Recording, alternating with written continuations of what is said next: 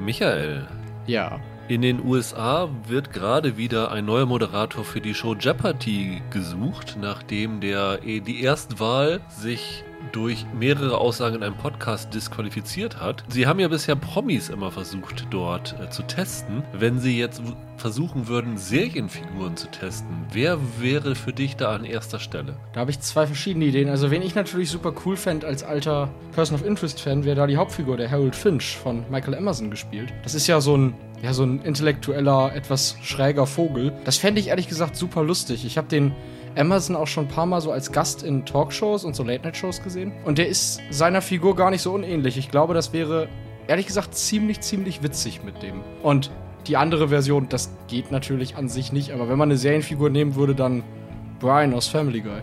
Den Hund. Den Hund, Ja, weil, mal abgesehen davon, dass ich möchte, dass Seth MacFarlane mal eine Quizshow moderiert. Brian wäre, ich weiß nicht, irgendwie, das wäre so ein Fantraum. Ich habe drüber nachgedacht und meine erste Idee wären Figuren gewesen, die noch mehr Leichen im Keller haben als der Mike Richards. Ähm, Der vorherige Moderator Genau, jetzt, ja. teilweise sogar buchstäblich, weil ich hatte an Hannibal gedacht, hier Mats Mikkelsen aus der Serie. Ah ja, Weil du brauchst ja irgendjemanden, der sympathisch ist, aber auch seriös und vertrauenserweckend und das sind ja alles so Eigenschaften, mit denen Hannibal seine Opfer angelockt hat. stimmt. Könnte man vielleicht für die äh, nächste Hannibal-Staffel, wenn sie es doch noch wiederbeleben, als Plotline nehmen, dass er Jeopardy moderiert. Ja, sehr gute Idee.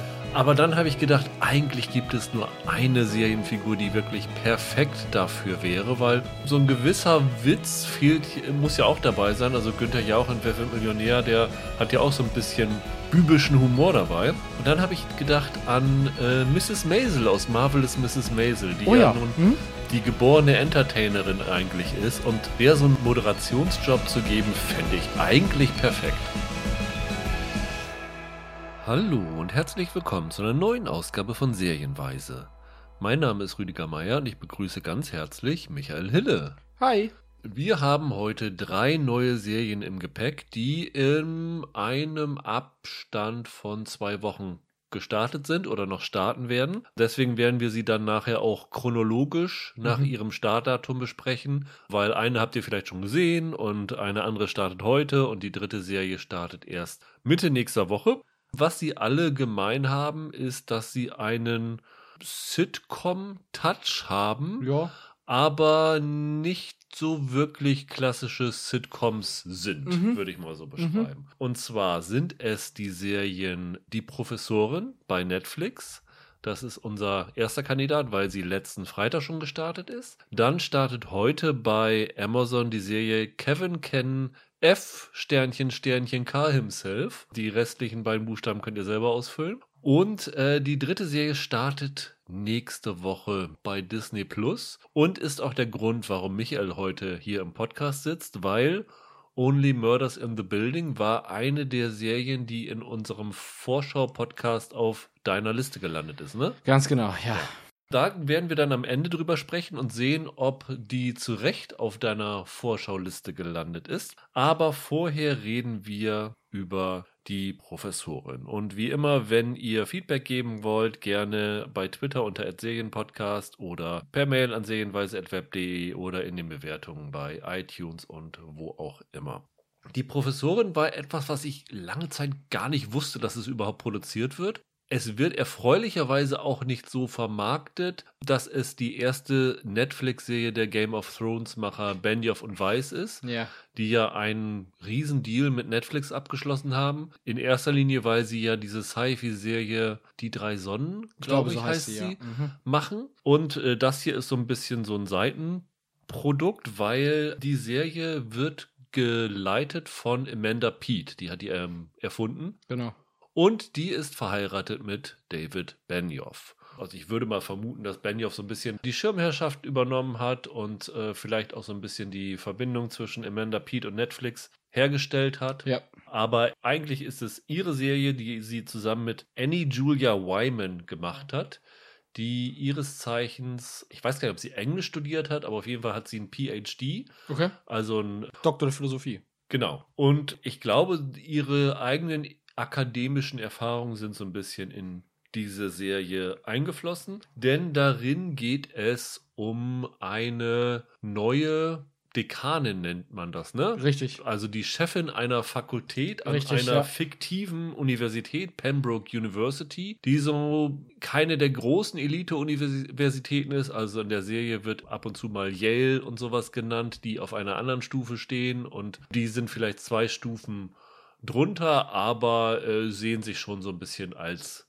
bessere Universität. Und dort kommt Dr. Ji-Yoon Kim, gespielt von Sandra Oh aus Killing Eve und Grey's Anatomy, als Chair, also Dekanin, Chair im Englischen, Ja. deswegen der Titel im Englischen auch The Chair, an, hat ihren ersten Arbeitstag, was insofern revolutionär ist, weil diese Englischfakultät noch nie eine weibliche Vorsitzende gehabt hat. Und die erste Szene der Serie ist quasi das, was wir als Teaser-Trailer schon gesehen haben. Also die haben sie tatsächlich wirklich die erste Szene genommen, wo sie durch die Uni geht, in ihr Büro geht und dort von ihrem Freund Bill, der gespielt wird von Jay Duplass, der Bruder von Mhm. Mark Duplass, die ja zusammen äh, Room 104 gemacht hatten Ja, genau. So einen Brief bekommen hat mit so einem kleinen Geschenk und da steht ja dieses Namensschild, wo aber nicht ihr Name drauf steht, sondern Mhm. Fucker in charge of you Ja. fucking fucks oder sowas. Ja, richtig. Sehr äh, lustig und sie setzt sich dann hin und dann kracht ihre Armlehne weg. Das ist die erste Szene. Und man könnte meinen, dass das eine Slapstick-Comedy ist, wenn man nur diese erste Szene und diesen Teaser-Trailer gesehen hat. Aber das ist es nicht. Nee, nicht wirklich. Es ist eine recht leichtherzige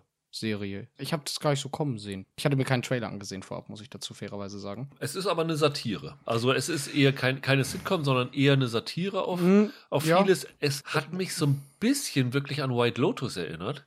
Was? Wieso das denn? Naja, die Themen sind ja auch White Privilege und was weiß ich, alles spielen da alles mit rein. Ja. Aber die Serie ist dann doch ein bisschen anders erzählt. Zum einen, was mich sehr gefreut hat, sie hat nur sechs Folgen a 30 Minuten, das heißt, sie ist ein super schneller Binge. Und die Perspektive der Serie ist halt nicht, was ich letzte Woche bei White Lotus kritisiert hatte, aus diesem Blick von diesen Privilegierten, sondern wirft eigentlich den Blick von Mhm. der anderen Seite, weil du hast diese Dr. Ji-Yoon Kim, die ist nicht nur die erste Frau, sondern sie ist halt auch ein Migrationskind der ersten Generation. Also ihr Vater wohnt dort auch bei ihr Mhm. in der Nähe, spricht aber noch Koreanisch. Also er, er versteht wohl Englisch, aber er kommuniziert mit seiner Tochter nur auf Koreanisch. Genau. Und der Aspekt spielt natürlich auch da rein. Es gibt dann eine junge Frau an der Universität, Jess McKay, gespielt von Nana Mensa, die wahrscheinlich die beste Dozentin an dieser Universität ist, weil sie sehr moderne Unterrichtsmethoden hat und die Schüler reißen sich um sie und in ihrem Unterricht wird auch darüber gesprochen, wenn es über Moby Dick geht, dass Herman Melville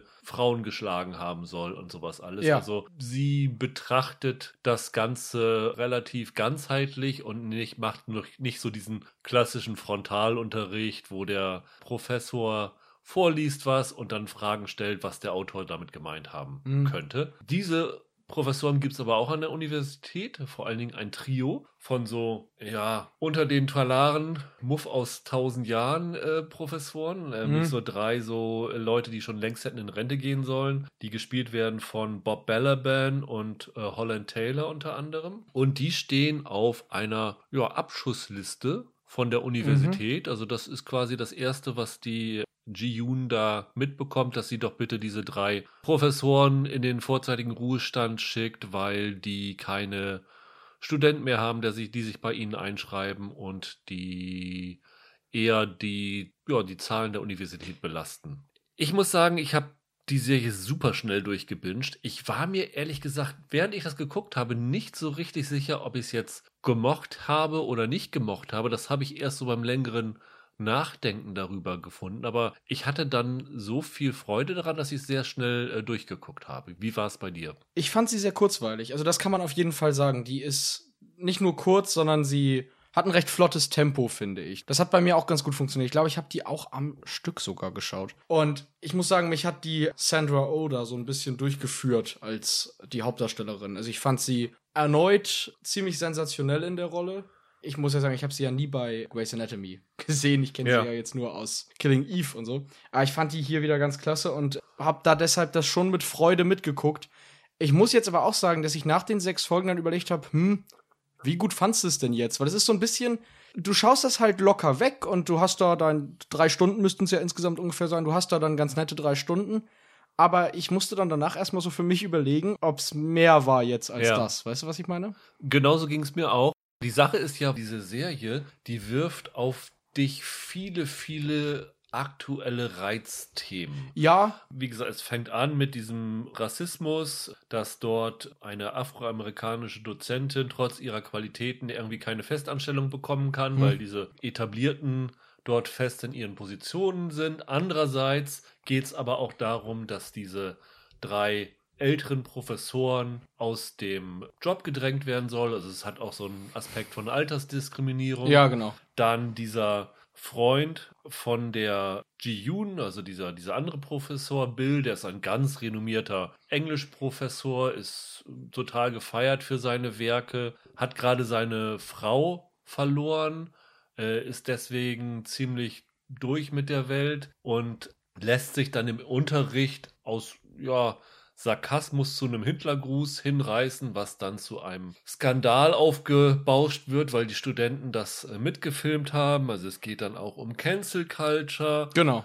Unis sind ja ohnehin so ein Brandherd, Brandherd, für, genau. für alles, was, was so diese Und- Bubble interessiert. Und das spielt da wirklich alles rein. Und also dafür, dass es sechs Folgen a 30 Minuten sind, werden da extrem viele Reizthemen angerissen und können natürlich in dieser Länge nicht ausgiebig behandelt werden. ja. Aber der Witz ist ja, dass die Serie nicht wirklich eine Stellung dazu nimmt. Das heißt, sie zeigt dir diese Probleme, wirft sie hin und überlässt es dem Zuschauer aber selber, auf welche Seite er sich in diesen ganzen verschiedenen Konflikten stößt. Und das macht es, glaube ich, so, dass du im unmittelbaren Nachklang dieser Serie nicht genau weißt, wie du sie einschätzen kannst, sondern erst, wenn du da länger drüber nachgedacht hast. So war zumindest mein Eindruck. Ja, ich glaube, du kannst da halt hinterher, gerade mit dem Aspekt, den du genannt hast, in zwei Lager fallen. Du kannst halt sagen, okay, cool, dass diese Serie so viele verschiedene Aspekte der, ich nenne es jetzt mal Unikultur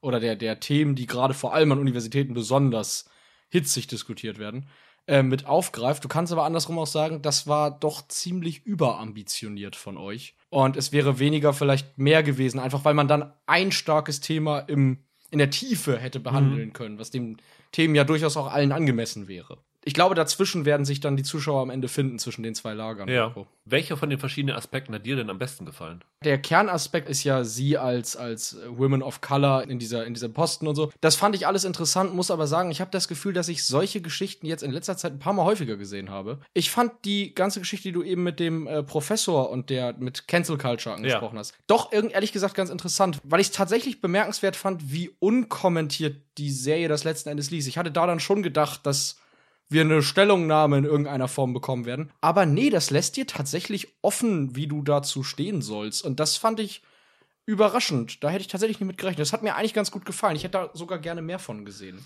Ich glaube tatsächlich, wenn sie sich zu einer Aussage, egal in welche Richtung hingerissen hätten, wären sie ziemlich unter Feuer geraten, weil Ja, du natürlich. kannst in dieser Diskussion Du kannst nur verlieren, tatsächlich. Genau. Ja. Was mir tatsächlich am besten in dieser Serie gefallen hat, hatte wenig mit dieser ganzen Uni-Geschichte zu tun, sondern ein richtig zentraler Aspekt ist, und das hat auch Sandra Oh in Interviews immer betont, warum ihr diese Rolle so gefallen hat, ist ja das Verhältnis von ihr zu ihrem Vater. Weil sie hat ja noch eine, ein kleines Mädchen, also sie hat sich gerade von ihrem, ihrem Freund getrennt. Sie ist Anfang 40, glaube ich, Würde ich auch schätzen. und hat sich dann entschlossen, ein Kind zu adoptieren. Ja.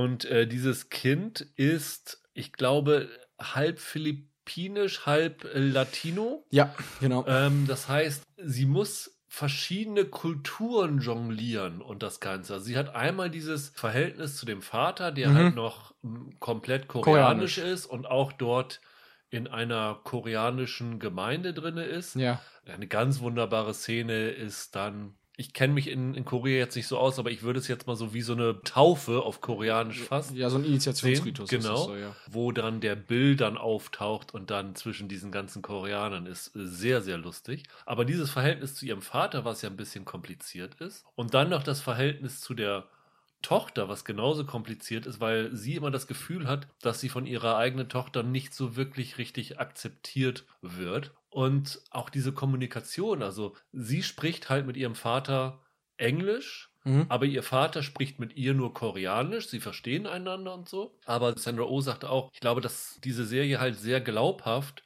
diese Beziehung zwischen Immigranten und Migrationskindern der ersten Generation zeigen, die halt schon in diesem neuen Land so. aufgewachsen sind. Und das fand ich irgendwie richtig toll. Also das war glaubwürdig, das war äh, realistisch, wie so ein Verhältnis wirklich ist. Und es war wirklich von allen Seiten super gespielt. Also das fand ich ganz, ganz toll. Das ist allerdings anders als die Uni-Themen. Nichts, was die Serie selber versucht zu thematisieren. Das ist halt einfach, das ist einfach so Teil ihres Privatlebens. Ne? Also ich hatte da immer das Gefühl, sie zeigen dir halt auch Privates von der Protagonistin.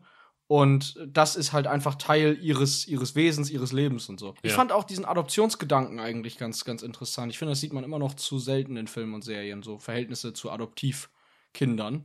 Das fand ich eigentlich auch eine ganz schöne Sache. Sie hätte ja durchaus auch von ihrem Ex noch eine leibliche Tochter haben können, aber es war Ja. mal eine Adoptiv. Das finde ich eigentlich ganz, ganz nett. Ist mal, sieht man immer noch nicht so oft. Ja, ich fand's auch wirklich ganz fantastisch. Und das hat mir wirklich gut gefallen. Auch, ich nenne es mal dieses Seniorentriumvirat an der, an der Uni. Das, die sind so ein bisschen auch für das Slapstick Ja. haftet dort. Der eine, der schläft immer ein, wo immer er ist Genau. und wird dann immer von den anderen angetreten. Und hier Bob Balaban, der hat dann noch so ein ziemlich lustige Szene, da gibt's dann halt auch echt tolle, tolle Dialoge, wenn er da mit seiner Frau im Bett ist und bedauert, ja, ich habe früher die Welt erobert wie, was weiß ich, und dann Ja. bringt sie was anderes ja die geben. Das ist sehr lustig. Also es gab wirklich Momente, wo ich sehr, sehr stark gelacht habe, aber es gab auch viele bittere Momente. Und ich mag irgendwie, wenn Serien ja diese verschiedenen Tonarten so handwerklich gut verbinden. Und ich glaube, Amanda Pete hat vorher nur Theaterstücke gemacht. Das ist, glaube ich, Mhm. ihre erste Drehbucharbeit. Fand ich wirklich blitzsauber geschrieben. Also äh, war für mich eine positive Überraschung. Ich war hier mit der Gratwanderung nicht immer so ganz zufrieden. Ich finde es tonal durchaus gelungen, aber muss sagen, diese Drama-Aspekte oder Konflikte, die sie dann einstreuen, sind mir teilweise zu schnell gelöst. Das ist Ja. auch ein bisschen Grund dafür, dass die Serie ist halt sehr kurz und soll insgesamt schon leichtfüßig zu gucken sein. Und das führt halt dazu, dass dieses Drama dann immer sehr schnell wieder, ja, halt aufgelöst und abgeschwächt wird durch den Plot. Und da hätte ich mir fast gewünscht, sie hätten das vielleicht sogar eher gelassen. Zumindest nicht so in der Vielfalt, wie sie es hier gemacht haben. Ich glaube wirklich, da hätte mir ein, ein größerer Fokus auf die Comedy besser gefallen. Obwohl ich ja, jetzt muss ich ein bisschen kritisch sein, die Serie ja gar nicht so mega lustig fand. Ich habe viel geschmunzelt, aber selten tatsächlich laut gelacht. Das habe ich festgestellt. Also ich fand alles nett und, und witzig, aber so richtig gelacht habe ich, glaube ich, nur an einer Stelle oder so. Nee, also da hast du den White Lotus-Effekt gehabt, weil das war bei mir bei White Lotus, dass ich darüber nicht lachen konnte. Und ich habe hier wirklich mich teilweise wirklich weggeschmissen. Und die Serie bedient auch teilweise platteste Gags. Also wenn der Bill am Anfang Ja. mit seinem E-Roller da durch die Gegend fährt, Ja, genau. das ist natürlich ein platter Mhm. Gag, aber ich habe da so drüber gelacht. Ich fand das sehr lustig, aber ich finde auch so, dass sie so hintergründige Gags haben, die gut funktionieren. Allein diese Tatsache, wir verraten nicht wer, aber es kommt in Folge 5 nochmal ein Gaststar Ja. dazu, Mhm. über den in vorherigen Folgen geredet worden ist. Und allein diese Folge, weil dieser Gaststar sich total selber nicht ernst nimmt und sich über sich selbst so treffend lustig macht. Also das war mit einer der besten Cameos, die ich in letzter Zeit gesehen habe. Fand ich wirklich, wirklich toll. Also ich habe das mit viel Freude geguckt, muss ich sagen. Also es war gar nicht so, dass ich es nicht witzig fand, aber äh, irgendwie so der, der große Lacher hat mir da gefehlt. Es lag teilweise auch daran, dass ich die Figur ein bisschen zu drüber fand, einige zumindest. Ähm, also zum Beispiel Holland Taylor spielt ja mit, hier die Mama aus Two and a Ja. Half Men. Genau. Die hat für mich zum Beispiel überhaupt nicht funktioniert. Ich weiß nicht warum, aber irgendwie war die mir zu weit weg irgendwie. Da konnte ich dann nicht mehr drüber lachen. Aber insgesamt, ich finde auch, man kann das sehr schnell weggucken und es ist ein auf jeden Fall ein netter Abend. Ich glaube aber, dass es für mich auch nicht wirklich noch mehr war als halt ein netter Abend, den ich damit hatte. Ja, aber muss es denn mehr sein? Nö, um Gottes Willen. Das ist dann nur keine Serie, die ich jetzt bei einer Top-Liste irgendwann mal erwähnen werde. Es war wirklich ein netter, netter, schöner Abend, aber mehr war das jetzt halt nicht. Aber das, das ist es ja für mich. Da, die haben genau erkannt, glaube ich, dass diese Serie mit sechs Folgen a 30 Minuten optimal ist und genau den, das richtige Maß dafür gefunden. Ich finde, es muss nicht mehr sein, als drei Stunden lang wirklich mir einen spaßigen Abend zu bereiten. Und danach noch, das muss ich aber auch sagen, ein, zwei Tage Material zum äh, Nachdenken darüber zu beschaffen, auf welcher Seite ich denn nun in diesen vier verschiedenen Diskussionen stehe. Also das ist, ich finde, so ein, so ein Diskussionsanstoß ist das. Und dafür fand ich es auch gelungen. Ja, kann ich gut nachvollziehen. Ich hätte mir halt gewünscht, dass sie in den drei Stunden diesen Unterhaltungswert hochhalten und trotzdem sich ein bisschen mehr auf eins, zwei starke Themen festlegen, als so vieles gleichzeitig anzureißen. Ich glaube, das hätte mir persönlich mehr getaugt. Aber ich würde auch sagen, wer da einfach mal, wer Netflix hat und einen entspannten, hübschen Abend haben will, der kann da jetzt auch nicht viel mit falsch machen. Also es ist durchaus sehr witzig und Sandra Oh ist großartig. Allein deshalb sollte man sich auf jeden Fall angucken, finde ich. Ja, Sandra Oh ist überall, wo sie drin ist, großartig. Ja. Und die ist toll. Auch der J. Duplass, den fand ich, Den fand ich tatsächlich den auch fand ich überraschend klasse gut. in der Rolle. Ja, äh, weil das auch so eine Figur ist. Der nimmt das alles gar nicht ernst, dieses Chaos, das über ihn entstanden ist und wird dann eigentlich von dieser. Welle so überrollt. Genau, ne? also fand wie- ich auch. Das ist wirklich ein glaubhaftes Mhm. Beispiel für Cancel Culture im Moment. Das fand ich wirklich tolles Lehrstück, was das angeht. Und auch Also, nicht sonderlich plakativ, ne? Sondern wirklich recht nah dran, wie es wahrscheinlich wirklich ablaufen würde. Das fand ich auch ganz schön. Doch, durchaus gelungen. Dann lass uns zur nächsten Serie kommen. Kevin Can Fuck Himself seit heute bei Amazon verfügbar, in den USA bei AMC gelaufen. Ich Ja. glaube dort im Wochenrhythmus, beziehungsweise die ersten zwei Folgen und dann danach im, im Wochenrhythmus. Ist da auch schon durch. Ist da Staffel. schon durch, Mhm. ist von Juni bis August gelaufen, deswegen läuft sie. Ich hoffe, ich irre mich da nicht bei uns auch in einem Schwung, weil wir jetzt schon recht früh aufnehmen, deswegen kann ich das jetzt nicht nachvollziehen. Es ist auch eine Sitcom, die wiederum keine Sitcom ist. Ja. Vielleicht muss man mal so anfangen. Die Serie heißt ja Kevin Can Fuck Himself. Und da denkt man als erstes, Moment, es gab doch in Deutschland übrigens auch bei Amazon eine Serie namens Kevin Can Wait Mit Kevin James. mit Kevin James. Und tatsächlich gibt es eine Verbindung zwischen diesen Ja. beiden Serien. Denn Kevin Can Fuck Himself ist eine Serie, die Sitcom-Klischees unterwandert. Vor allen Dingen Sitcom-Klischees, was so die Sitcom-Frauen angeht. ja.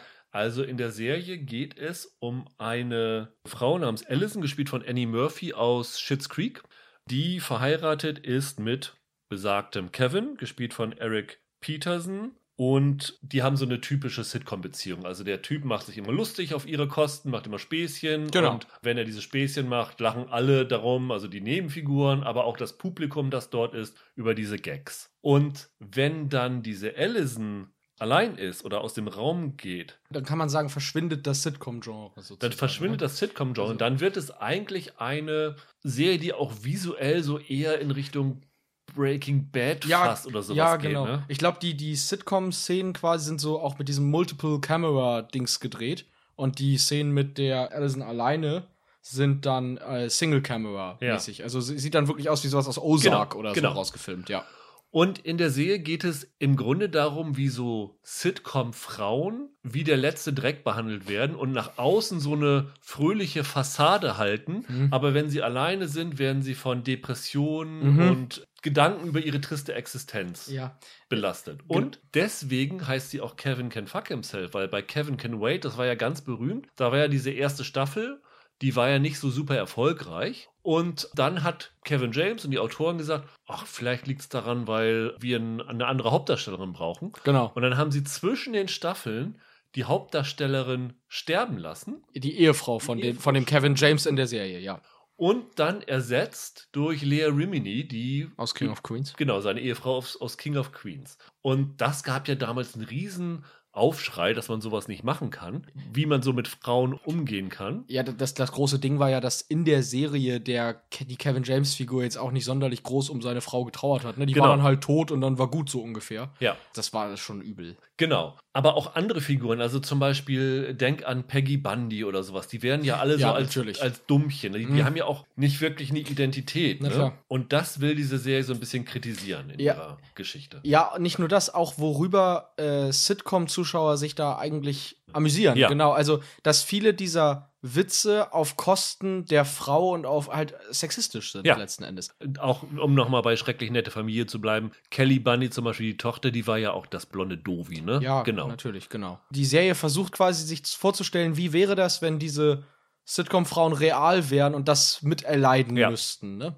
Genau, das ist so ein bisschen experimental irgendwie angelegt. Genau, und das geht dann so weit, dass die äh, Allison dann Trennungspläne und sogar Mordpläne gegen ihren Ehemann schmiedet. Also Ja. das nimmt ganz, ganz düstere Züge an. Also es, du hast wirklich eine, eine Sitcom und dann eine tiefschwarze Komödie zur anderen Hälfte. Dessen muss man sich bewusst sein, wenn man diese Serie guckt. Und die zentrale Frage ist ja, funktioniert dieses Experiment? Hat es für dich funktioniert? Ich weiß es nicht. So geht's mir nämlich auch. Ich finde es echt schwierig. Mein Problem ist, ich möchte die Serie gerne mögen, weil Ja. ich das Anliegen echt gut finde. Aber irgendwie, ich weiß nicht, es geht für mich nicht ganz auf. Die, dir geht's ja offenbar auch Mir so. geht's auch so. Also mein Problem ist, dass diese Sitcom-Sache ja unterwandert werden soll, aber sie unterwandert das, das Ganze, indem sie halt diese Sitcom-Klischees zeigt. Und alle Szenen, die in dieser Sitcom-Welt spielen, die sind so unterirdisch schlecht. Die Gags sind Ja. dumm.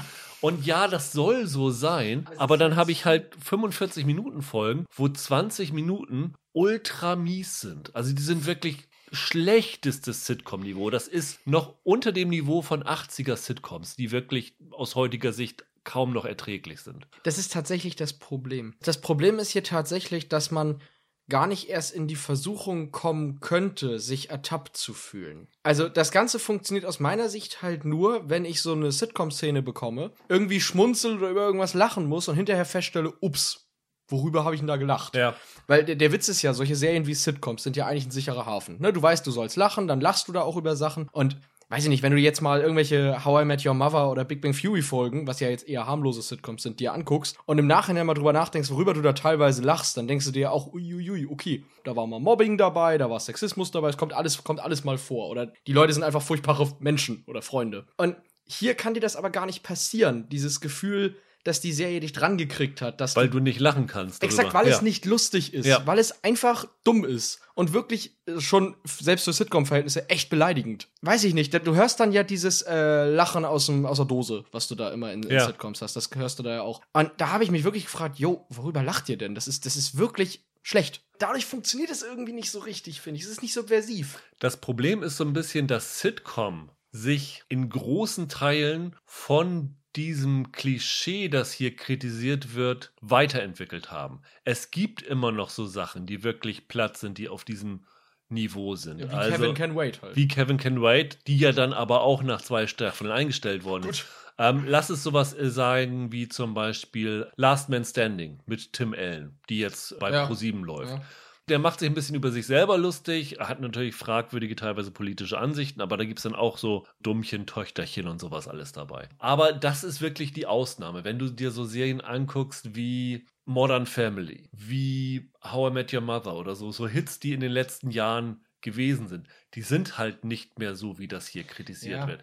Diese Serien, die hier kritisiert werden, Die scheitern guckt- sowieso Die schon. scheitern sowieso, die, die guckt sowieso kaum mehr ein. Ja, auf die musst du dann halt nicht noch extra Ja. draufhauen, sozusagen. Ja. Und dieser Effekt, den du hier hast, den hast du tatsächlich, wenn du wirklich irgendwann mal im Fernsehen beim Durchseppen bei so einer alten Sitcom hängen bleibst. Auch einer alten Sitcom, wo du, wo du sagst, die habe ich früher mal lustig gefunden, da habe ich wirklich drüber gelacht und jetzt guckst du mir die heute an und denkst dir, oh, wo habe ich denn da früher drüber gelacht? Was fand ich denn daran lustig? Das ist aber auch kein Sitcom-Phänomen. Das ist äh, in fast allen anderen Serien so, wo man, wenn man sie heute guckt, denkt, okay, das, was da gemacht wird, ist aus heutiger Sicht auch nicht mehr akzeptabel. Aber das ist halt das Problem. Und diese Sachen, die du heute schon guckst und nicht mehr drüber lachen kannst, wenn das jetzt hier kommt und du auch nicht drüber lachen kannst, das ist halt ein Problem. Und ich weiß nicht, ob es vielleicht sogar ein Problem ist, wie die Serie strukturiert ist. Nämlich, dass es wirklich dieses typische Sitcom-Wohnzimmer ist, wo diese ganzen Witze sind.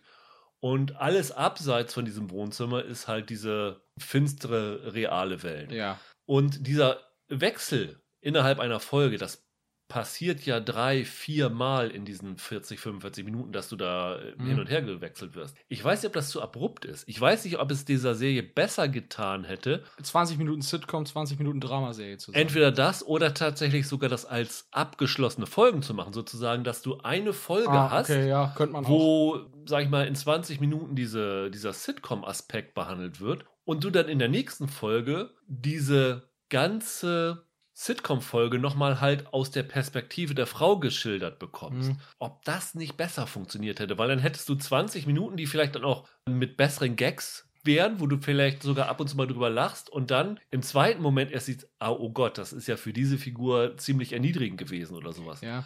Und dieser Effekt, den du schon gemeint hast, stellt sich hier bei dieser Serie leider nicht ein. Ich glaube, das Problem ist noch ein anderes. Und zwar, dass es sich halt ausschließlich auf diese eine Perspektive bezieht. Das führt nämlich zu dem, was du gesagt hast, dass es ein bisschen gestrig wirkt. Weil ich finde eben nicht, dass das Sitcom-Genre heutzutage jetzt irgendwie super unproblematisch wäre. Weil auch in zum Beispiel How I Met Your Mother oder Big Bang Theory, was ein Riesenhit war, und selbst in Modern Family gab es Gags, die ganz anders klingen würden, wenn ich aus der Sicht der Leute gucke, über die die Gags gemacht werden. Also du hast bei, keine Ahnung, bei äh, hier äh, Big Bang Theory hast du diesen Comicbuchladen Ja, genau. Stuart, Genau. Ja. der schlicht depressiv ist und über den sich alle ständig lustig Ja. machen. Und bei How I Met Your Mother einige der Frauen, die von dem Barney da verheizt werden und so, wenn du das aus deren Sicht guckst, ist es auch alles nicht so lustig, was da passiert. Und dadurch, dass sich jetzt aber Kevin Can F himself so sehr auf die Perspektive dieser einen Ehefrau beschränkt, kannst du nicht so richtig das Sitcom-Genre in seiner Ganzheit erfassen und den Zuschauer nicht da packen, wo er sich angesprochen fühlen soll. Weil über diesen Typ Hausfrau, also ich habe ja in den 80ern keine Sitcoms geguckt, das habe ich noch nie lustig gefunden. Ja. Das heißt, es ist für mich jetzt nicht überraschend, wenn die Serie mir sagt, jo, ist euch mal aufgefallen, dass die Frauen da irgendwie nicht so ein schönes Leben hatten in Sitcoms. Wenn sie mir da aber halt diese ganzen anderen Klischees gezeigt hätten und das unterwandert hätten, dann hätten sie mich damit auch irgendwie angesprochen. Ich glaube, das ist hier halt das Problem. Es ist zu limitiert auf eine ganz spezifische Sichtweise. Ja, und da ist dann auch halt dieses Problem mit dem Titel, ne? Also die Serie hat sich offenbar Kevin Can Wait so ein bisschen als Vorbild genommen und gesagt, okay, wie wäre es denn, wenn, Mhm. wenn jetzt Kevin Can Wait aus der Serie von der Frau erzählt wird? Das, was du sagst, stimmt. Also zum Beispiel How I Met Your Mother hat diese Folge gehabt, wo sie Yellowfacing machen. In der, ich glaube, in der achten oder neunten Staffel. Da mussten sie sich auch nachher für entschuldigen. Das war diese eine Slap-Folge, wo, wo sie lernen wollten, wie man besonders hart schlägt. Und dann irgendwie Ted dann irgendwie mit äh, Schlitzaugen und angeklebtem Bart und gelber Haut. Ganz, ganz schlimm. Wenn man tatsächlich solche Beispiele aus verschiedenen Sitcoms genommen hätte, wo man wirklich sieht, woher das genommen ist und das dann immer anders reflektiert. Ich weiß nicht, ob das vielleicht nicht besser funktioniert hätte. Du hättest auch in jeder Folge eine andere Ja. Perspektive bringen können. Also dann einmal die Perspektive des ausländischen Nachbars oder so. Weißt du, also dass das so rumspringt. Du hast hier nochmal die Nachbarin, mit der Mhm. sie sich ab und zu trifft, die dann auch über, also mit der redet sie da darüber, wie das ist, mit diesem Kevin zusammen zu sein und die klagt dann auch ihr Leid als äh, Sitcom-Ehefrau so ein bisschen. Es funktioniert halt nicht so wirklich. Dieses es ist so ein bisschen WandaVision hat es ja auch versucht, dieses Sitcom Klischees so ein bisschen zu, zu unterwandern. Ja, es funktioniert nicht. Es ist ein bisschen zu lang mit acht Folgen auf 45 Minuten. Es ist vom Prinzip her eine sensationell gute Idee, das muss ich nochmal sagen. Ich finde auch, es ist ja wirklich, als also wenn Walter White im Haus von, von Al Bundy wohnen würde. So ungefähr muss man sich ja vorstellen, ja. Aber in der Umsetzung hat es Ja. mich echt nicht so gepackt. Ich finde auch jetzt, wo du so WandaVision erwähnst, die Serie hat das ja teilweise deutlich besser hinbekommen. Da, weil, da, weil da ja auch so, ein, so eine Kontinuität, eine, eine zeitliche Kontinuität bestand. Die hat ja, Ja. verschiedene Sitcoms vorgenommen und konnte deshalb auch ganz verschiedene Klischees abdecken. Da weiß ich zum Beispiel noch, ich fand die Modern Family Folge da bei WandaVision ganz super, weil ich halt Modern Family gesehen habe. So, Ja. ne? Andere werden dann halt Gut, für I Love Lucy sind wahrscheinlich die meisten jetzt doch ein bisschen zu alt. Aber theoretisch I Love Lucy oder so dann irgendwie was gefunden haben, wo sie das wiederentdeckt haben, ihres Sitcom. Und das hatte ich hier halt nicht. Ich finde den Drama-Aspekt in der Serie sogar ziemlich gelungen. Ich finde, da kommt einiges rum, was gar nicht so schlecht ist. Also es ist gut gespielt, es ist relativ gut inszeniert, auch wenn alles natürlich extremst trist ist. Wo ich jetzt dachte, so trist sieht ja nicht mal Ozark aus, was das Ja. Color Grading angeht. Also es war wirklich alles, alles grau in grau. Man kann auch nicht mal den Schauspielern einen Vorwurf machen, weil die Gags, die die da in diesen Sitcom-Sachen sagen müssen, die könnte niemand lustig sagen. Nee. Niemand, niemand. Nee. Das Problem ist so ein bisschen, aber finde ich auch, dass die Zielgruppe, auf die diese Serie abgestimmt ist, eben nicht die Zielgruppe ist, die über solche Sitcoms lacht. Die Leute, die das bei AMC gucken oder die das hier bei Amazon gucken, das sind halt nicht die, die äh, King of Queens gucken und äh, lustig finden oder Two and a Half Men oder äh, irgend sowas, sondern die Serie zielt schon eben auf so eine Klientel ab, die eher Breaking Bad gucken würden. Und die können vielleicht auch nicht ganz verstehen, worüber, worum sich die Serie dreht, weil sie halt diese Sitcoms gar nicht kennen. Dieser Kevin ist ja auch teilweise eine Abziehfigur von diesem ich glaube, Ralph hieße aus den Honeymooners und sowas alles. Genau. Das geht ja in die 50er und sowas. Genau, bis. I Love Lucy teilweise, ja, ja. Und da denkst du, okay, wer versteht das denn noch heute? Ich finde aber, da muss man jetzt fairerweise auch mal sagen, so ein bisschen, wenn man über Satire generell spricht, Leute, die jetzt irgendwie, ich sag mal, frauenfeindliche Ansichten haben, gucken auch nicht die Professorin. Nein. Also du erreichst mit solchen Sachen halt selten die, die du eigentlich erreichen solltest. Es wäre sicherlich interessant, mal so eine Folge von äh, Kevin Can F himself mal vollkommen unvorbereitet bei CBS zwischen Wiederholungen von Dharma und Greg und Two and a Half Men zu platzieren und zu gucken, wie die Leute reagieren. Aber das ist halt grundsätzlich bei solchen Geschichten das Problem. Die Leute, die du quasi angreifst, jetzt mal in Anführungszeichen, die gucken sich das halt sowieso nicht an. Du bestätigst meistens nur die Meinung der Zuschauer, die schon vorher halt so gedacht haben, wie du auch. Hier ist halt das zusätzliche Problem. Ich finde, wenn jetzt äh, die Professorin auf eine bestimmte Bubble zugeschnitten ist, das finde ich nicht schlimm. Dann ist halt diese Serie für diese Bubble abgestimmt und das ist okay. Aber wenn Kevin Can Fuck Himself auf eine Bubble zugeschnitten ist, dann ist es halt auf eine Bubble, die diese Gags nicht lustig findet. Und dann funktioniert dieses ganze Konzept der Serie halt nicht. Das ist so ein bisschen mein Problem dabei. Mein Problem ist ja eher, dass ich nicht glaube, dass es eine große Bubble gibt, die das überhaupt lustig finden könnte. Weil die Gags ja so schlecht Ja. sind, so, war, so schlecht waren sie ja teilweise nicht mal in den Serien, die da angegriffen werden. Jetzt mal, also ist ja wirklich so. Ich glaube, das ist halt das Problem. Ja. Ich finde wirklich, man hätte hier ein Konzept gehabt, mit dem man Erwartungen konsequent unterwandern kann und mit denen man die Leute auch so ein bisschen aus ihrer Komfortzone holt, sie zum Nachdenken anregt. Und ich glaube, das kannst du nicht, wenn du es so offensichtlich machst. Also, wenn du dich wirklich auf diesen Hausfrauentyp versteifst, der da in den 80ern vielleicht mal niedergemacht wurde im Fernsehen. Ich weiß nicht, ich glaube, es ist die richtige Idee, aber es ist nicht über diese eine richtige Idee hinaus entwickelt worden. Und das finde ich ärgerlich. Weil die Idee ist super cool und ich glaube, in anderen Händen wäre dann was ganz anderes draus geworden und was ziemlich Fantastisches sogar. Das Konzept ist originell wie sonst was. Ja, Muss man einfach sagen. Ich glaube, ähm, es ist noch keine zweite Staffel bestellt worden. Also es ist noch offen, ob AMC das weitermacht. Ich glaube, wenn sie es weitermachen, müssen sie genau sich das fragen, was äh, wir jetzt hier diskutieren, ob dieser Ansatz funktioniert hat und wenn sie dann tatsächlich zu dem wahrscheinlich richtigen Schluss kommen, dass das nicht so ganz funktioniert hat, wie sie sich das erhofft haben, an welchen Stellschrauben sie drehen müssen, um genau diesen Effekt hinzubekommen. Und ja, vielleicht sagen sie in der zweiten Staffel, wir bringen jetzt dieses ganze Sitcom-Ding raus und machen dann so ein Selbstfindungsdrama mehr raus. Ich, könnte ich mir vorstellen, dass sie das vielleicht ein bisschen mehr in den Hintergrund rücken. Ich glaube, dann verliert, dann verliert das halt das, was es ja eigentlich machen will. Ne? Also ich hätte da lieber eine Anthologieserie, wo die zweite Staffel jetzt gar nichts mehr mit der ersten zu tun hat, aber auch den Sitcom-Charakter beibehält und dieses Thema einfach neu durchexerziert und Ja. einfach erste Staffel ignorieren, selber Ansatz, selbes Konzept und let's go. Ich glaube, das wäre meine Wunschlösung. Ich habe wenig Motivation, hätte ich jetzt persönlich eine zweite Staffel zu gucken, weil Ja, ja, das, das Konzept so. hat für mich halt nicht funktioniert und dafür sind dann doch 45 Minuten Folgen eben zu lang. Das ist halt der Unterschied zwischen die Professorin, die vielleicht auch nicht 100% funktioniert, Mhm. aber wo man schnell durch ist und, und äh, wirklich äh, schnell Spaß haben kann. Und äh, einer Serie wie, wie der hier, wo man sich teilweise echt durcharbeiten muss. Ich habe hier ein abschließender Gedanke noch Ja. tatsächlich zwischendurch gedacht. Klar, Sitcoms sind ja nun mal Serien, aber wäre diese Idee nicht fast der bessere Film gewesen? Mit einer Sitcom einzusteigen und das dann in einem Film immer, also einem Fernsehfilm, immer mehr ins Negative zu ziehen. Ich weiß nicht, ob das nicht für ein einmaliges Gucken statt acht Folgen zu gucken, für eine einmalige Sache besser funktioniert hätte. Es verliert dann halt den Sitcom-Fernsehserien-Charakter. Allerdings, welche Sitcom geht schon 45 Minuten? Von daher ist das sowieso passé, ne?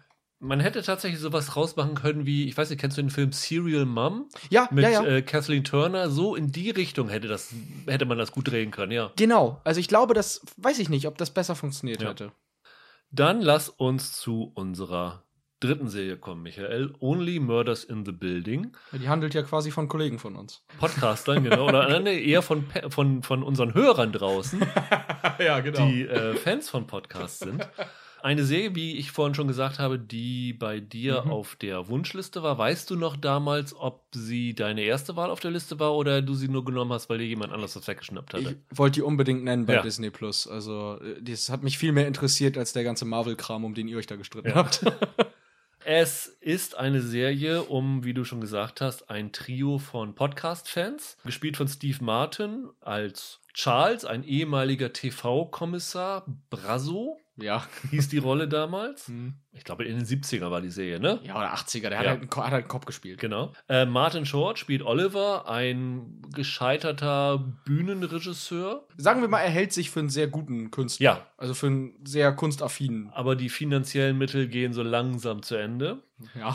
Und äh, Selena Gomez als Ja. eine Vertreterin einer ganz anderen Generation, als Mabel Mora. Das ist die Figur, die eigentlich am mysteriösesten bleibt, Ja. wo man lange braucht, um zu erfahren, was, Mhm. was ist sie, was steckt da Ganze hinter. Ja, ja, genau. Und die drei wohnen alle in New York in einem äh, Apartment-Building namens The Arconia. Ein fiktives, aber das tatsächlich reale Vorbilder hat. Also in New York gibt es ja noch so ähm, historische Apartmentkomplexe. Das ist so ein bisschen so ein Spiel auf das Ansonia und auf das Dakota Building. How I Met Your Mother, die wir, um da nochmal wieder zu erwähnen, die hatten auch das Arcadian. Das war auch so ein, äh, so ein ehemaliges Hotel. ja, ja. Das ja, war ja. so, ein- so ein ähnliches Ding. Ja. Die wohnen hier zu dritt und das ist so ein typisches Großstadtgebäude, wo Ja. man irgendwie anonym wohnt. Die Leute laufen sich mal im, Fahr im Fahrstuhl über den Weg, aber kennen einander eigentlich gar nicht. Die drei sich ja auch am Anfang der Serie noch nicht. Genau, Ja. die sehen sich aber, m, mögen sich auch nicht. Haben halt auch nichts miteinander zu tun. Also die, die Gomez ist ja weiß Genau. nicht, 35 Jahre jünger als die beiden, also mindestens. Am Anfang gibt es so eine Szene, wo Steve Martin in dieses äh, Hotel, wo auch so ein, so ein äh, Portier am Anfang ist noch ja, so und dann reinkommt ne? und im Fahrstuhl ist und er sieht, dass Martin Short da reinkommt und er drückt auf Fahrstuhltür Mhm. zu, weil er den nicht dabei haben will ja, und sowas genau, alles. Genau. Und dann geht eines Tages der Feueralarm. Die drei gehen raus, weil das, das ja. Gebäude wird halt evakuiert. Steve Martin auf dem Weg nach unten sieht er eine mysteriöse Figur in so einem Batik-Kapuzen-Shirt, der Mhm. als einziger die Treppe hochgeht statt runtergeht. Ja. Und sie gehen dann in ein Bistro oder Café um die Ecke und stellen fest, dass alle drei gerade die neueste Folge eines ganz angesagten True Crime Podcasts hören und äh, spekulieren dann darüber, wer der Täter sein könnte. Ja, ja. Und darüber beginnt so ein bisschen ihre Freundschaft. Freundschaft, kann man so vielleicht benennen. Ja. Ähm, und als sie zurückkommen, stellen sie fest, dass die Polizei vor ihrem Apartmenthaus ist, weil nämlich dort ein Mann namens Tim Kono ermordet worden ist. Yeah. Und daraufhin beschließen die drei, weil sie ja nun True Crime Fans sind, ihren eigenen True Crime Fall zu lösen, also herauszufinden, wer steckt hinter diesem Mord. Also ich glaube, es wird so getan, also man denkt am Anfang, das war ein Selbstmord, aber Die Polizei denkt es zumindest. genau. Mhm. aber sie halten dann, sie glauben, das ist ein Mord und beschließen eigene Ermittlungen anzustrengen. Ja. Und der Oliver, also die Martin Short-Figur, beschließt dann gleichzeitig daraus einen eigenen Podcast zu machen namens Only Murders in the Building. Damit mal wieder Kohle reinkommt. Damit ja. mal wieder Kohle reinkommt. Ja, so ist es. Und ja, es sind, ich glaube, insgesamt zehn Folgen. Wir konnten acht Folgen sehen. Ja. Und ihr könnt dann am 31., also am kommenden Dienstag, könnt ihr die ersten drei Folgen sehen und die anderen kommen dann im Wochenrhythmus, sodass wir auch versuchen, möglichst spoilerfrei über das Ganze zu reden, was aber, glaube ich, nicht so schwierig ist, weil Nee. so ein paar Wendungen kann man locker auslassen, wenn man darüber Ja, äh, redet. ja. Aber die wichtigste Frage ist, Michael, hast du es bereut, sie auf deiner Vorschau-Liste zu haben? Nein, ich bin mehr als zufrieden. Okay. Jetzt kann ich nicht mal drüber reden. Ich habe mich ja drauf gefreut, weil ähm, als wir geguckt hatten, was, was läuft äh, 2021, fiel bei Only Murders in the Building der Name Steve Martin. Und nicht nur als Schauspieler, sondern auch als Autor, also Ja. als Creator. Und da dachte ich so, juhu, call me in. Wie geil ist das denn? Steve Martin, super. Und dann äh, ne, habe ich gedacht, okay, ja, Steve Martin, Martin Short, die kennen sich ja noch von früher. Drei Amigos? Richtig. Nur, dass sie hier Chevy Chase gegen Selena Gomez ausgetauscht haben? Ja, und dann habe ich noch gedacht, gut, Selena Gomez, okay, ist wahrscheinlich Stuntcasting, um die Disney-Leute irgendwie ranzukriegen. Aber so ist das ja gar nicht. Die Serie ist ja, ich finde, die, dieses, dieses Trio, das funktioniert ja echt gut. Hätte ich nicht gedacht, dass die Gomez mit den beiden so gut harmoniert. Aber Gott, das tun die. Also wirklich, ich fand das, ich fand's ganz toll, die drei zusammenzusehen als Trio. Hat echt Spaß gemacht. Ich muss auch sagen, ich habe Riesenfreude an diesen Folgen gehabt, die wir gesehen haben. Ja. Und muss sagen, äh, hätte ich auch besser genommen als eine der Marvel-Serien, weil das ist wirklich ein toller Spaß. Auch alles halbstündige Folgen, die man super schnell Mhm. durchgucken kann. Ich muss sagen, Steve Martin hatte ich gar nicht so eine riesen Vorfreude wie du. Ich mag so ein paar Sachen, die er gemacht hat, total gerne. Also gerade so die älteren. Ja. Tote tragen keine, Keine Karos. Super. Sensation. Ja, absolut. Aber was er so in den letzten Jahren gemacht hat, hatte mich dann nicht mehr so überzeugt. Das stimmt allerdings. Und Martin Short, der hatte ja auch in letzter Zeit eher mal Gastauftritte in so Serien oder sowas. Ja, Und der war lange nicht zu sehen Ja. in irgendwas so richtig prägnant, das stimmt schon. hat mir jetzt auch so keine Freude bereitet. Für mich hat tatsächlich Selena Gomez war der interessanteste Name, weil die ja nun auch als Produzentin hinter Tote Mädchen Lügen nicht gestanden hat, sich so ein bisschen auch versucht, von ihrem Disney-Image zu lösen. Das hier ist, glaube ich, auch ihre erste Serienrolle, ne? Seit Zauberer von Waverly Place, also Ja. ihrer Disney Ja. äh. Genau. Und True Crime ist Oh. auch eigentlich nicht meins. Ich hasse True Crime. Ja. Müssen wir gleich nochmal drüber reden. Aber das funktioniert hier so Ja. fantastisch. Also ich habe die erste Folge gesehen und war total hin und weg, weil Ja.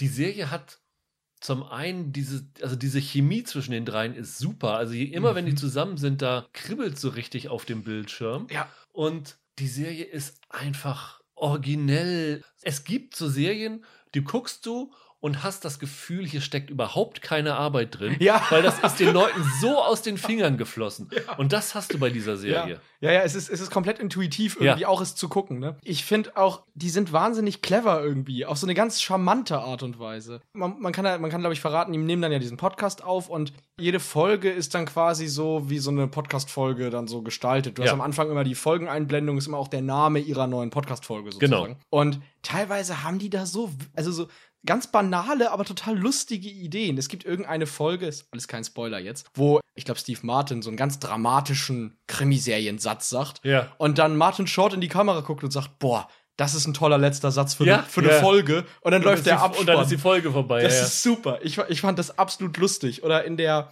das kann man glaube ich verraten, in der zweiten Folge sagen sie, äh, wir nehmen jetzt ja die zweite Folge auf, da müssen wir ein bisschen mehr über das Opfer erfahren. Das kann Ja. man glaube ich spoilerfrei sagen. Und die zweite Folge hat, handelt dann tatsächlich fast ausschließlich darum, dass wir als Zuschauer Sachen über das Opfer erfahren und so. Fand ich super. Also sehr, sehr witzig. Viele der Folgen haben auch wechselnde Erzählperspektiven. Ja, ja, ja. Auch eine der späteren oder zwei der späteren Folgen wird aus Perspektive von Figuren geschildert, die du eigentlich vorher noch so gar nicht wahrgenommen hast, die da vielleicht mal kurz dabei waren oder so.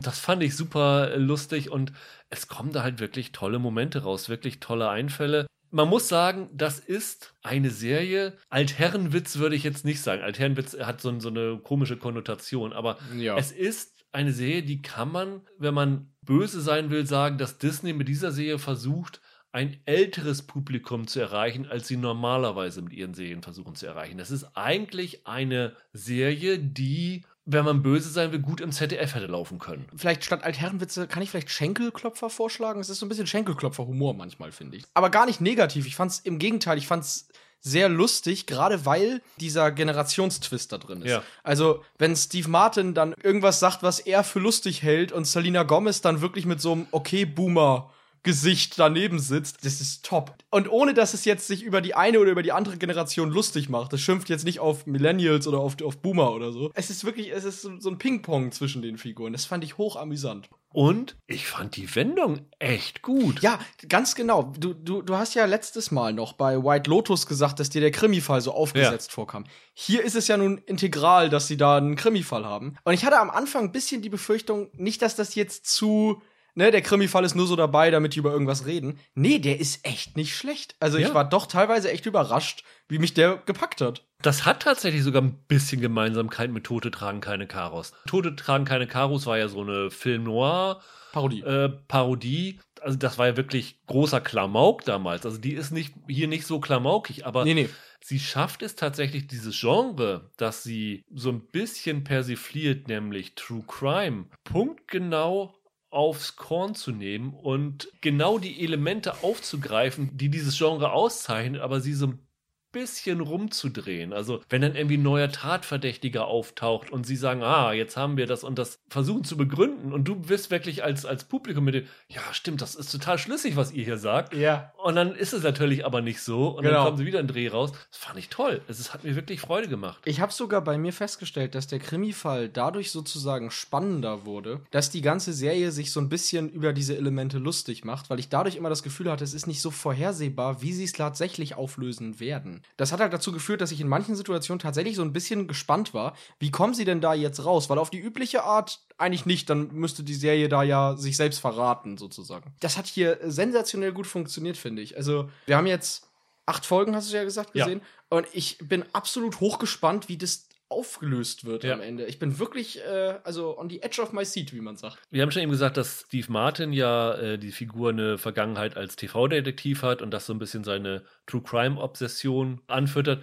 Äh, Steve Martin übrigens selber auch ein True Crime-Fan. Deswegen passte das ganz gut, dass Ja. er da auch hintersteckt. Aber die Mabel, die Selena Gomez-Figur, die hat ja auch so einen Krimi-Hintergrund, weil sie in ihrer Jugend ähm, so eine Detektivtruppe, die sie dann die Hardy Boys genannt hat. Also Wie diese was- Romanreihe, Wie diese ne? Romanreihe, also quasi das amerikanische Äquivalent zu TKKG so ungefähr. Ja, genau so sogar. Ähm, also, und die hat halt deswegen seit ihrer Jugend auch so eine Obsession, Fälle zu lösen. Und Martin Short will Geld verdienen. Martin Short will Das Geld ist verdienen. sein Grund dabei aber zu sein. deswegen macht das halt auch wirklich Sinn. Ja. Das ist halt irgendwie glaubhaft, dass sie sich da so reinsteigert. Ja, ja, ja. Du hast ja bei Steve Martin auch den Aspekt, dass er so ein bisschen seine Art Midlife-Crisis Ja. damit füllt, weil er wieder sich jung fühlen kann, sozusagen. Das kommt ja auch noch dazu. Du hast ja nicht nur die Mystery von diesem Krimi-Fall, sondern alle drei Figuren haben ja auch noch inhärente Geheimnisse, die sie versuchen vor den anderen beiden erstmal zu verbergen. Also du kriegst mit, dass der Charles, also die Steve Martin-Figur,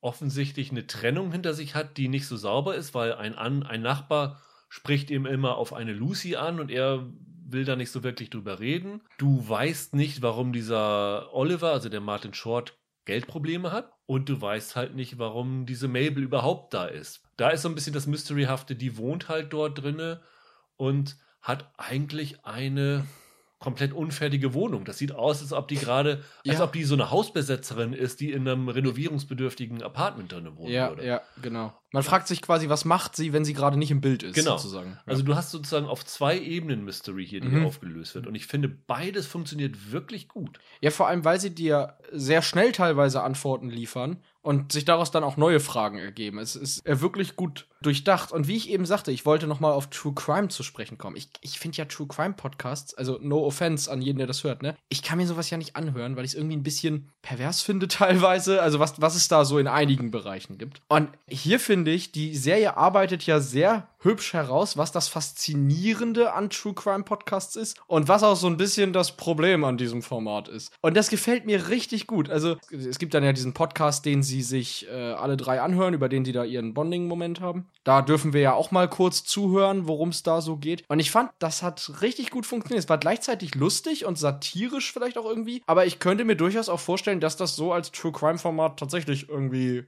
funktionieren und ein Publikum finden Ja, würde. toll auch die Gaststars, die da mal Ja, auftauchen. also wir ja. verraten nicht in welchen, was sie für eine Funktion haben, aber Nathan Lane ist dabei. Ja. Sting ist dabei. Ja, ich weiß ja nicht, wann er das letzte Mal für, vor der Kamera stand. Es ist Tina Fey dabei. Eine größere Rolle hat Amy Ryan, die man aus der zweiten Staffel von The Wire als diese Polizistin, die da im Hafen patrouilliert, Ja. kennt. Die spielt hier eine andere Nachbarin im Haus, die da immer ihr Fagott im Innenhof äh, loslässt und dann dort wird Steve Martin auf sie aufmerksam, der so ein kleines Quetschkommode. genau hat und Martin muss glaube ich auch in jedem seiner Auftritte irgendwas spielen. Er ist ja ein sehr sehr Ein angesehener ja. Banjo-Spieler auch Ja, so, ne? ja, ja, ja.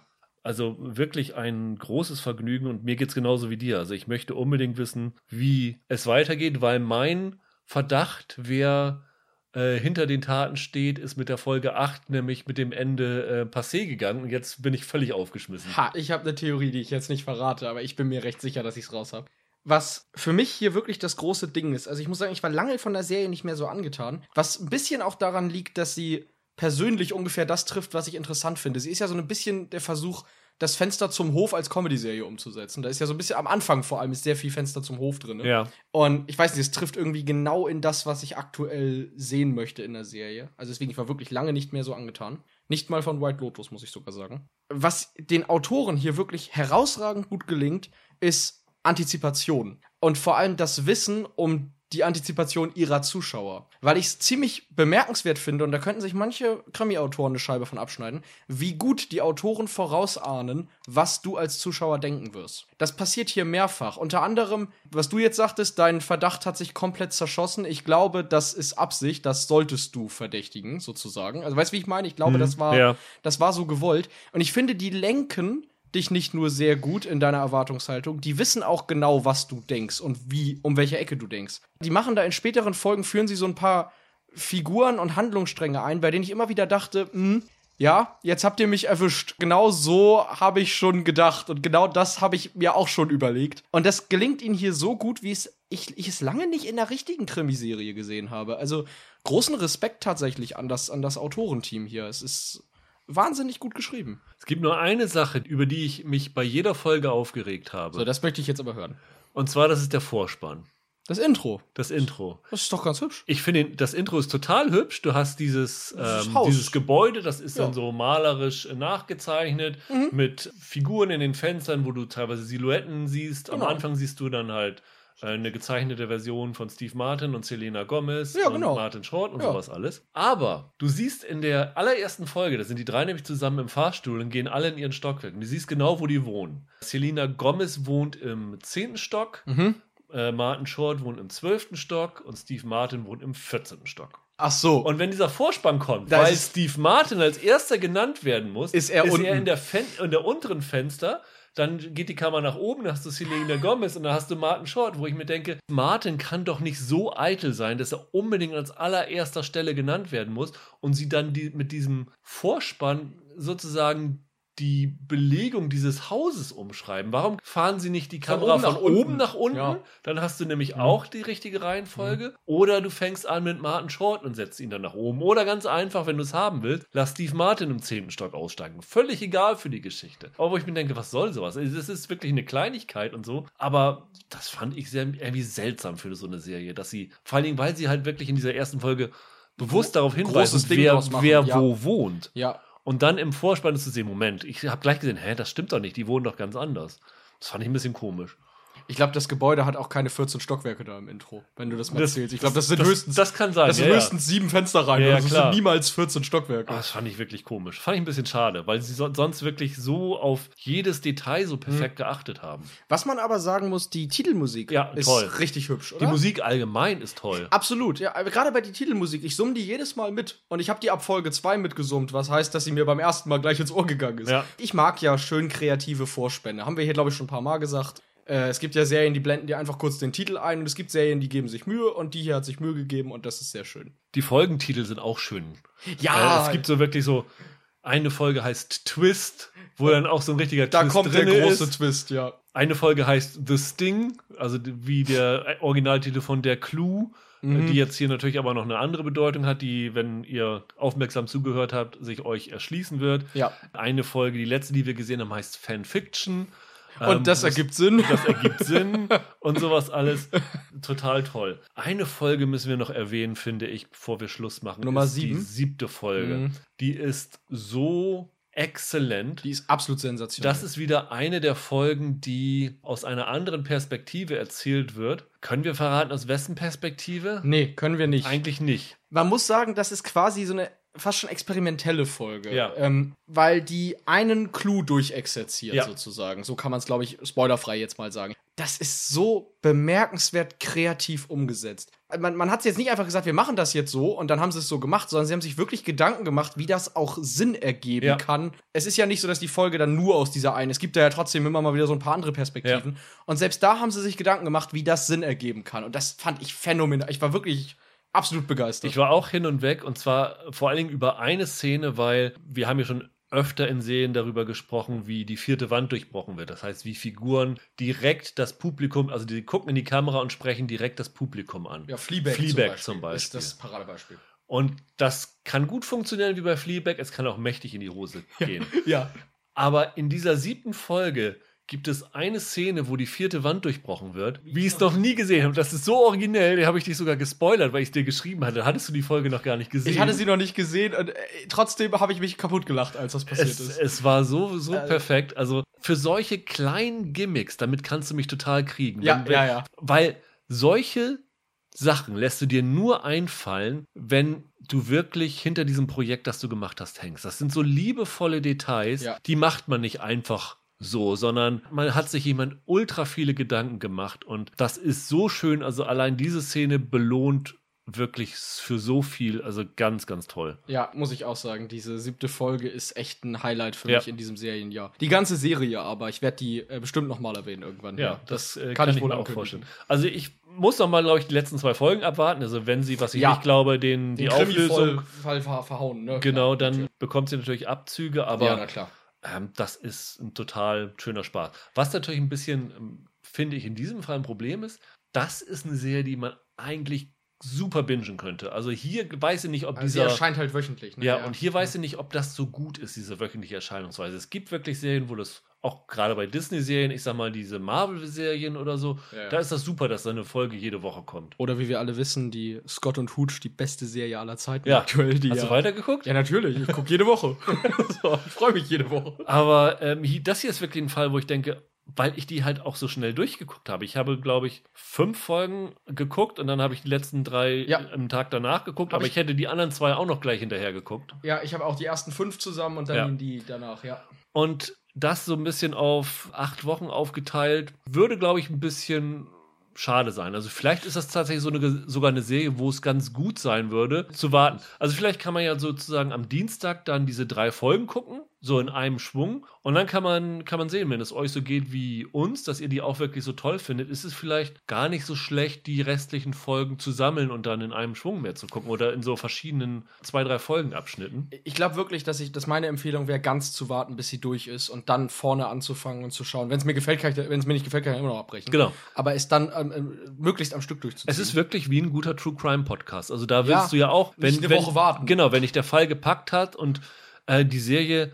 arbeitet wirklich mit Cliffhangern so ein bisschen, aber nicht so, weiß ich nicht, 24 Cliffhanger, ja nicht so sondern billige sehr raffinierte Cliffhanger. Ja, ja. Da willst du echt gleich wissen, wie es weitergeht. Und ja, Ich muss auch sagen, ich hasse absolut die Tatsache, dass wir nur acht Folgen vorab bekommen Ja. haben. Weil was soll der Mist? Wieso muss, jetzt muss ich irgendwie sieben oder acht Wochen warten, bis ich dann mal da anknüpfen kann, wo, wo, wo wir jetzt aufgehört haben. Das ist furchtbar für mich. ja, was weißt du, wie es mir geht? Ich konnte acht Folgen Ted Lasso gucken und warte seit äh, vier Wochen darauf, dass die letzten vier Folgen kommen. Da muss ich jetzt auch wahrscheinlich äh, sieben, acht Wochen warten. Schrecklich, oder? Das Also- ist so übel. Was soll das? Also ganz äh, vor, vor allem hatte ich das Gefühl, dass die achte Folge den schlimmsten Cliffhanger von allen mir präsentiert hat. Also, Also wir haben schon einen harten Job manchmal, weil das möchte ich auch mal sagen hier. Also absolut. also das ist es ist schön solche Sachen vorab zu kriegen Ja, und sich damit natürlich. beschäftigen zu können, um dann für euch das aufzuarbeiten. Aber die Sache ist halt, wenn du nicht alles bekommst und die restlichen Folgen werden halt wöchentlich ausgestrahlt und dir auch nicht mehr sozusagen in der Vorschau geliefert, weil du hast ja schon die Sachen für die Rezension bekommen. Da musst du halt diese Wochen länger warten als die Leute, die es im wöchentlichen Rhythmus kriegen.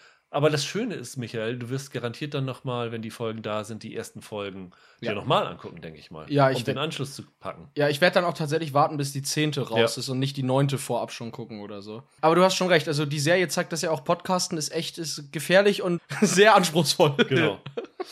Ja, also wie gesagt, von uns beiden eine richtig dicke Empfehlung Oh ja, und äh, ein großer Pluspunkt für deine Vorschauliste auf 2021. Äh, und ganz ehrlich, auch für Disney Plus, fürs, Ja. Fürs äh, neue Serienangebot von Disney Plus ist das ein Riesen-Win. Man muss sagen, es ist in den USA ja eine Hulu-Serie, ne? Also es Genau, ist läuft ja, hier aber auch bei Star dann. Genau, unter, unter dem Label Star. Genau, ja. Aber in den USA läuft sie ja bei, ähm, Hulu. bei Hulu als Streaming-Angebot, was ja in den USA mit einem Bundle mit Dis- Disney Plus ist. Also es ist jetzt keine Disney, Disney Plus Originalserie. Es ist eine von den wirklich vielen, vielen tollen Hulu-Serien. Ja. Irgendwo habe ich letztens sogar eine Statistik gesehen, dass in den USA tatsächlich Hulu mehr der Publikumshit von Disney Plus ist, wo die Leute wirklich mehr bei Hulu hängen bleiben als bei Disney Plus. Das fand ich ganz interessant. Kann ich nachvollziehen. Und die haben wirklich viele interessante Serien. Da kommt in diesem Jahr auch noch einiges. Ich fand es ja witzig, dass dann am Anfang immer nicht Hulu Original, sondern tatsächlich Star Original Ja, ja. bei uns stand, ne? Weil das ist ja auch eigentlich Quatsch jetzt. Dann war's das für heute. Wir haben Ja. eine Empfehlung, eine, Ja, nette, gute Laune-Serie. eine nette Serie für zwischendurch und eine Serie, mit der wir nicht ganz so glücklich geworden sind, trotzdem wir das Konzept eigentlich super fanden. Und bei der man, finde ich, Sitcom-Fans schon sagen kann, guckt mal eine Folge an. Einfach probiert's mal aus. Ich will äh, einfach, weil ich es interessant finde, was, was ihr da sagt zu. ich weiß nicht, ich glaube, ich würde es tatsächlich keinem empfehlen. Ich weiß nicht, ich würde würd schon genreaffinen Leuten würde ich schon sagen, probiert's mal aus. Es würde mich einfach wirklich tatsächlich. Ich habe ja im Bekanntenkreis ein paar, die so richtig auf Sitcoms stehen. Und denen hatte ich damals auch WandaVision empfohlen, obwohl die mit Marvel nichts anfangen können. Es mich einfach interessieren würde, was da beinharte Genre-Fans zu sagen. Also, falls hier welche dabei sind, schreibt das gerne mal. Ja. In der nächsten Woche geht es um Haus des Geldes, Staffel 5.1 auf jeden Fall. Äh, wenn alles klappt, haben wir einen besonderen Stargast dabei. Äh, nämlich den äh, lieben Kollegen Steven, der seit langer Zeit hoffentlich wieder seinen Auftritt hier macht, weil wir ja von Anfang an Haus des Geldes zusammen begleitet haben und ich habe ihn schon angefixt und ich hoffe, dass er dann Zeit hat. Eventuell machen wir noch eine zweite Serie dazu. Das entscheiden wir dann aber spontan. Über Haus des Geldes wird es bestimmt genug zu sprechen geben, so oder so. Naja, es sind ja dieses Mal nur fünf Folgen, deswegen ja, ist das so ein bisschen. Trotzdem, das also. Ja. Bis dahin wünschen wir euch ein äh, schönes Wochenende. Ihr könnt euch wirklich sehr auf den kommenden Dienstag freuen, wenn ja. Only in the Murders in the Building läuft und ihr ein Disney Plus Abo habt. Und ja, bleibt gesund, habt Spaß und wir hören uns nächste Woche wieder. Macht's gut, ciao, ciao. Ciao.